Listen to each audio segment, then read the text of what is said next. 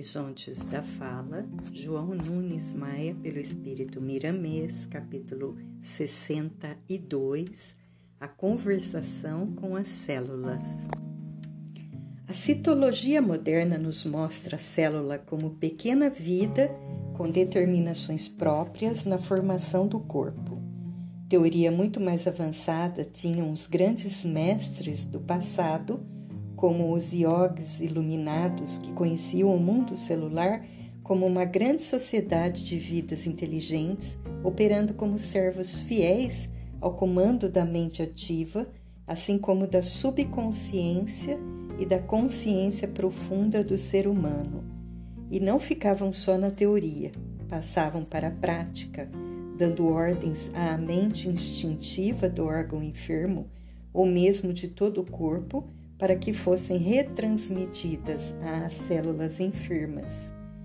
Eis que aí se manifestava logo a recuperação do doente. É onde nós queremos chegar, focando a célula como motor eletromagnético de alta sensibilidade, como vida micro, microscópica, com todos os dons, alguns deles em pleno funcionamento. Se as células recebem ordens, no seu labor permanente, então existe comunicação entre elas e o comando. O citoplasma é como antena que recebe ordens sob a forma de estímulos do que deve ser feito para a harmonia do corpo. E o núcleo plasma é o mandante na função ativa de praticar a citólise nas suas irmãs enfermas, que cedem lugar às células jovens, cheias de vida carregadas de fluidos estuantes da Mãe Natureza. Isso tudo se faz através da palavra, que se intercruza por entre os trilhões de células do soma humano, palavra essa em dimensão diferente da do homem. Vês o quanto vale a manifestação do Espírito nas vestes carnais e o que ele pode fazer para a sua própria felicidade?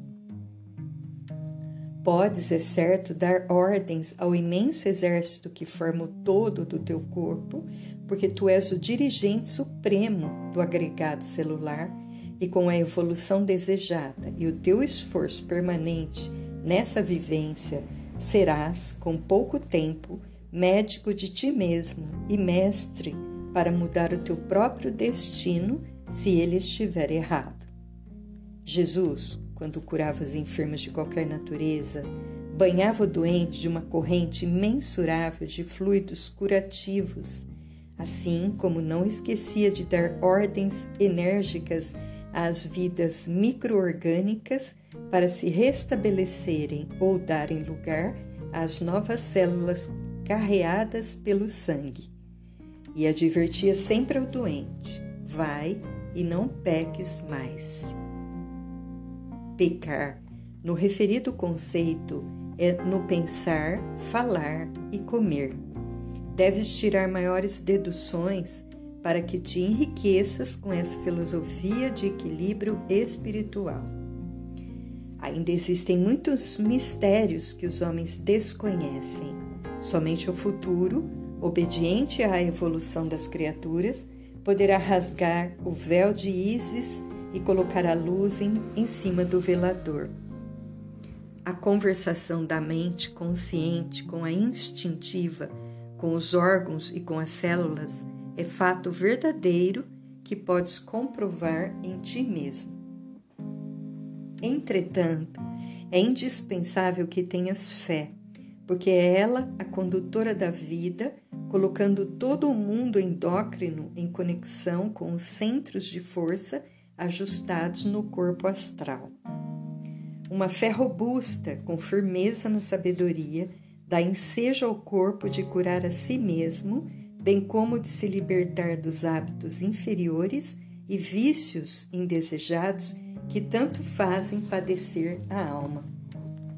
Vamos aprender a conversar com o nosso corpo, dando ordens de harmonia, de paz, de amor, de saúde e de alegria por ser ele um espelho que reflete tudo o que pensamos. Todavia, não é somente falando através da boca ou pelas correntes mentais que é dada esta ordem. É igualmente pela vida que levas, e aí está o perigo de viver às margens da lei de Deus, que se expressa com toda pureza nos preceitos de Jesus. Conversa com teu corpo, com os teus órgãos, com as tuas células, mas aprende primeiro como convém conversar. O caminho mais seguro é este. E tudo o que fizerdes, seja em palavras, seja em ação, fazei-o em nome do Senhor Jesus, dando por ele graças ao Deus Pai. Colossenses 3:17.